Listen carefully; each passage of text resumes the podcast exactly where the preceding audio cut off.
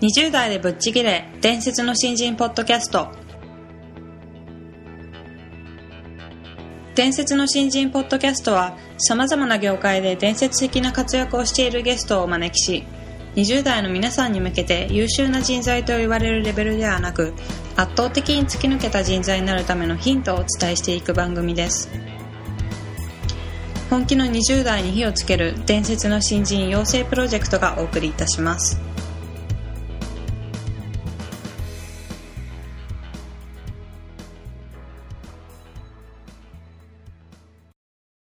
皆さんこんにちは。20代でぶっちぎれ伝説の新人ポッドキャストへようこそ。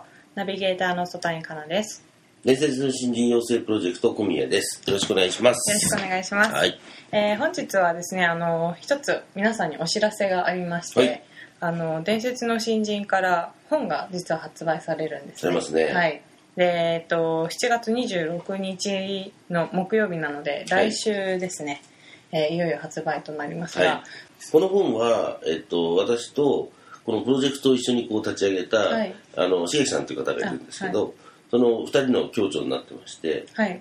あの、20代で、とにかく突き抜けてですね、はい。成果を上げたいと。はい。いうのをこう、まあ、この伝説の新人という言葉にはそういう気持ちを込めてるんですけどそういう人に向けたこういうあの行動とかですね、はい。考え方をすると、はい。あのそういう伝説の新人になれるよと。はい。いう項目を一応10個のポイントに分けて整理したんですけど、はい。まあ、それをあの本として出させていただきました。あなるほど、うん。じゃあ本当に20代にとって、まあ、ヒントがたくさん隠されているというそうですね、あのいろんな事例もあの分かりやすく載せたつもりなので、はい。ぜひ見ていただけるとそいういなと思います。はい、うん。あの来週26日の木曜日に発売になりますので、はい。皆さんぜひ書店に寄ってみてチェックしてみてください、うん。ぜひあの読んでみて感想をあのお伺いできたら嬉しそいうですすね。はい。で、あの、本日はですね、小倉博さんをゲストとしてお呼びしておりまして、はい。えーいろいろお話を伺っていきたいと思いますので、えーまずは簡単に経歴の方をご紹介させていただきたいと思います。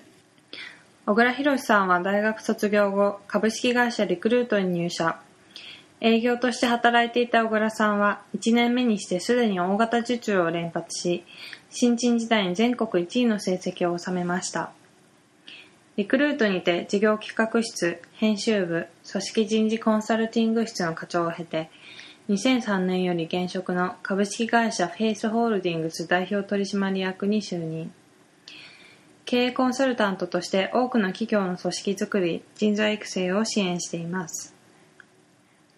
小倉さんはリーダーシップ開発の第一人者として広く知られており、リーダーシップとは生き様そのものであるとの考えから、人間力を高める無料の勉強会、小倉博人間塾を主催。また大人気のメールマガジン、人と組織の悩みコラムでは、小倉さんが自らの体験と成功事例を発信し、教科書に載っていない人の育て方や組織づくりなど、目から鱗のノウハウが満載のコラムで、4万8000人の読者に支持されています。また、これまで数多くの著書を国内、海外問わず多数執筆されています。はい、ということで、あの、小倉さん本当にたくさん著書を出版されていまして、うんで、あの、リクルート時代は小宮さんの先輩ということで。そうですねはいあのとってもあの僕が一緒にお仕事した時は、はい。あのえ人材のビジネスの中で、はい。コンサルティングの事業部をが立ち上がってですねコンサルタントの方だったんですね、はい。なのですごく賢い人だっていう印象しか僕はなくてですね。ああ、なるほど。はい。うん、今割とメールマガジンとかがよく送られてくるので、そうですね。はい毎日配信されてますよね。そうですね、はい。うん、ますます賢い人だと思ってるんですけど。なるほど、はい。私も読ませていただいていつも非常に興味深い内容なので、今日どんなお話が聞けるか楽しみですね。そうですね。はい。ではよろしくお願いします。お願いしますはいそれでは小村さんどうぞよろしくお願いしますよろしくお願いします。えーそれではあの本日はスタートが違うというテーマでお話ししていただきたいなと思うんですけども、うんあの小倉さんの、まあ、新人時代というかどうはいいうスタートを切ったのかみたいなお話をしていただければと思うんですが。はい、あの私は最初ねコピーライターになりたかってリクルート入ったんだけど、はい。1年目はあのとにかくね営業を経験しないといかんなとはい。視野を広く会社やビジネスを分かる上では営業が一番勉強になると思って、はい。すっごい失礼な話なんだけど、はい。例だ勉強するために1年間だけ営業やろうと思ってたんですよ、うん。それ営業マンにとったら失礼な話だよね。一生一生かけてやる仕事をさ、はい。でもすごく失礼なやつだったのうね、ん。でまあ半年ぐらい経った時にそこそこまあなんか分かったような気になっちゃって、うん。今から思えば全く分かってないんだけど、はいまあまあいいや、まあ、じゃあ次は希望通りコピーライターになろうなんて思ってて勘違い野郎なんですけどね、はいでそでもそんな簡単になれるわけはなくて、はい人事はそんな甘くないからやっぱしばらくで営業やるわけですよ、うん。その時にはもうふてくされちゃってね面白くないなとかもうしんどいなとか、こんなやりがいのない仕事とか自分のキャリアにならない仕事だってもう無駄だなみたいにものすごい失礼なことを思ってたわけですね、はい。だから仕事は全然面白くなかったし、だからねそれは今から思うと恥ずかしいですけど同じような経験同じような思いしてる人うん。今の仕事やりがいないなとか変わりたいなとかこんなんキャリアにならないなと思ってる人はきっといるんじゃないかなと思って、うん。そんな人にはちょっとねおじおじさんからアドバイスというか、まあ、余計なおせいから話したいなと思いますけどね。なるほどまあ、そういう何かしら不満を持ってる方っていっぱいいらっしゃると思うんですけど、うん。自分の思い通りにいかないみたいな、うん。そういう時にどういう捉え方をして今の不満を持ってる仕事に向き合っていけばいいのかみたいなアドバイスがもしあればいただきたいんですけども。そうですね。だからなんていうかねやりがいがある仕事とやりがいがない仕事の2種類あると思ってたんですね、はい。ずっとで営業はやりがいがない仕事ではい。クリエイティブな仕事はやりがいがある仕事だとかね、ううん。例えばリクルートの仕事はいまいちやりがいがなくて、うん。例えば大手出版社の講談社集英社だとやりがいがあるとかね、うん。まあ、ものすごくね不遜な失礼なしかも大勘違いをしてたわけですね、はいで後々いろんな仕事をやるようになって初めて分かったんだけどやりがいのある仕事なんかないってことですね。やりがいのない仕事もない。つまりやりがいがあるかないか当たり前だけど自分が決めるということですね。なるほどはい。だからどんな仕事も必死に一生懸命やってねその苦しさを乗り越えていったらね必ずやりがいあるわけですよ。うん。うんでもどんな素晴らしい仕事でもその壁の前苦しさの前で逃げ出したり後ろ向いてたら、はい。永遠にやりがいなんか手に入んなくて。つまりやりがいっていうのはこの高い壁しんどいことを乗り越えた時に乗り越え終わったらそこにやりがいがあるわけよ。うわあめっちゃ面白いって。なるほど、はい。でも僕はね壁のね手前にあると思ってたの。つまり壁を乗り越える前にゴロゴロゴロゴロやりがいのある仕事が落ちてて拾えばいいなと思ってたう。うん。ん。でもそんなもの落ちてなくて壁の向こうにしかない。うん。でその壁はいろんな壁がある営業という壁、まあ、クリエイターもそうだろうし僕がやってるコンサルタントもそうだろう。でもどこにも壁はしんどいわけ。どの仕事だって。うんしんどくて雑用もあるしかっこ悪い仕事もあるし泥臭い仕事だって必ずある。その時に僕は泥臭い仕事はやりがいがない。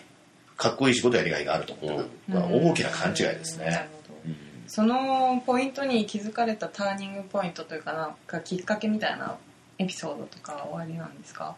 つまらない仕事だと思っていた営業の仕事をやってた時に、こんなつまらない仕事は何のキャリアにもならないと思ってたんだけどサボりまくってたんですよね。はいバカバカしいと思って飛び込みなんか嫌だと思ってね、うん。喫茶店に1日5軒ぐらいはしごしてたんですよ。そうなんですか。ところが営業があまりにもしんどいんで喫茶店で逃げてたら3ヶ月ぐらい毎日サボってたら、はい。そのサボることの方が辛くて、うん。あまりの辛さにもういたたまれなくなって良心があるわけですよ一応。悪いなと思う、はい。であまりにも辛くてしょうがないからもう営業しようと思ってね。はい。嫌だけども飛び込み営業とかやり始めたわけですよ。はい。で必死にまあやってみたわけですもう逃げ場がなくて、うんそしたらちょっとずつ成果が出たりとか、つまらないと思ってた仕事の中にも考えたら工夫できる余地があってうん。僕クリエイターになりたいと思ってたから営業なんかつまらないと思ってたんだけど、じゃあそのクリエイター的な要素で自分でね営業ツール作ったりとかね。うん。当時はインターネットなかったんだけど、ファックス D も作ってみたりとかね、うんちょっと工夫を始めたわけですよ、はい。でその工夫をやってみると手応えが出て結果出たりするのね、うん。で先輩が見て「あ俺面白いの作ってる俺にもコピーさせて」とか。おあ俺結構やれるかもなんて言ってね、うんうんそしたら数字が上がってきてね。あ工夫して文句言わずに自分で一生懸命やってで手応え出ると面白いんだなと思って、それが一つ目のその、まあ、結果的にはトントントンってたまたまラッキーもあってね一気に一番になっちゃって全国で一番になっちゃったんだけど、うん。はい。ああ面白いこの仕事って壁乗り越えた時に初めて感じましたね、まあじゃああの新人時代にはそういうやっぱりし自分の仕事に不満を持っててやりがいを感じられないとかっていう人もたくさんいらっしゃると思うんですけどそういうふうに考えるのではなくとりあえずはまあ真剣に向き合ってそうですよ。開き直って。開き直って。真剣になるためには一回どん底落ちたらっていうのが僕の持論ですけどね。なあなるほど。はい。そのぐらい向き合うのってしんどいからはい。できれば人間逃げ逃げたいですからね。しんどいことから、僕の場合はもうあまりの苦しさに逃げられなくて向き合わざるを得ない。でそこでこうガラッと変わっていくっていうのをどうだろう23年に1回ずつ節目節目にあったかな。劇的に自分の仕事が変わって仕事の考え方が変わっていく。なるほあのとかくねこう新人新人時代って、どはい。なんかやりたい仕事と違うとかはい。なんか先輩がつまらないとかはい。なんかこうなんかいろんな人のせいにしたり物のせいにしたくなるんですよね、はい。特に学生から社会人に変わってとか環境も変わってるので、はい。責任をこう置き換えたくはなるのもわからんではないんだけれはいども、はい。やっぱり仕事をこう自分が選ぶよりまず何の仕事やっても、はい。こう突き抜けた時に次のこう順番が回ってきて、うんはい。うんあのやりがいのある仕事もやりがいのない仕事も、はい。ね、やりがいのある仕事もないしやりがいのない仕事もないっておっしゃってたじゃないですか、はい。それはおっしゃる通りだなっていうふうに思いましたよね、うん自分の捉え方次第ってことですよね。そう。だからやっぱり楽しいも楽しくないも自分の捉え方次第だし、はい。豊かな人生も豊かじゃないのもやっぱり捉え方次第じゃないそうですか。ですね、なのでスタートの段階でそれをこう意識してまず目の前のことをガンガンこなしていってもらったら、なんかこの境地見えてくる気がしますけどね。うん、うんなるほど、うん。先のことを見つつ今あることを一生懸命やっていくときっと道が開けていくんだろうなって。そうだよね。あのー小村さん自身やっぱり最初営業で、はい。もうサボってばっかいてつまんなくてしょうがなかったって、はい。なんかシーン浮かぶんですよね、ああそうですか、うん、でそのまんまなんか例えば転職しちゃってたらねはい。ずーっとそれが繰り返されちゃうんだよね。ああなるほど。はい。でそこでこうクリアをしたので、はい。今になって振り返ってみると、ん。あれ乗り越えてよかったなっていううんうん。ことなので、はい。そういう人でもすごく社会人でね、はい。今成功しているように見える人も多いと思うんですよ。はい。あのそういうふうにね感じてる人って多いと思うんですけど、はい。やっぱり実際今成功してても若い時、はい。新人時代にそういうことをこう経験して、今振り返るとねっていう話ははい。すごく多いので、はい。せっかくだから有効に使ってほしいよね。ああなるほど、うん。はい。そうですね。はい。ということではい。ありがとうごありがざいました。とうございます。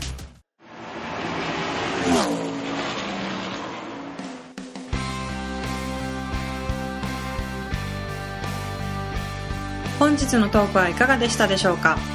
伝説の新人養成プロジェクトのホームページおよびに Facebook ページでは新人時代を誰よりも早く駆け抜けるためのヒントや講座情報など日々更新していますのでぜひ一度ご覧ください。検索キーワードは伝説の新人です。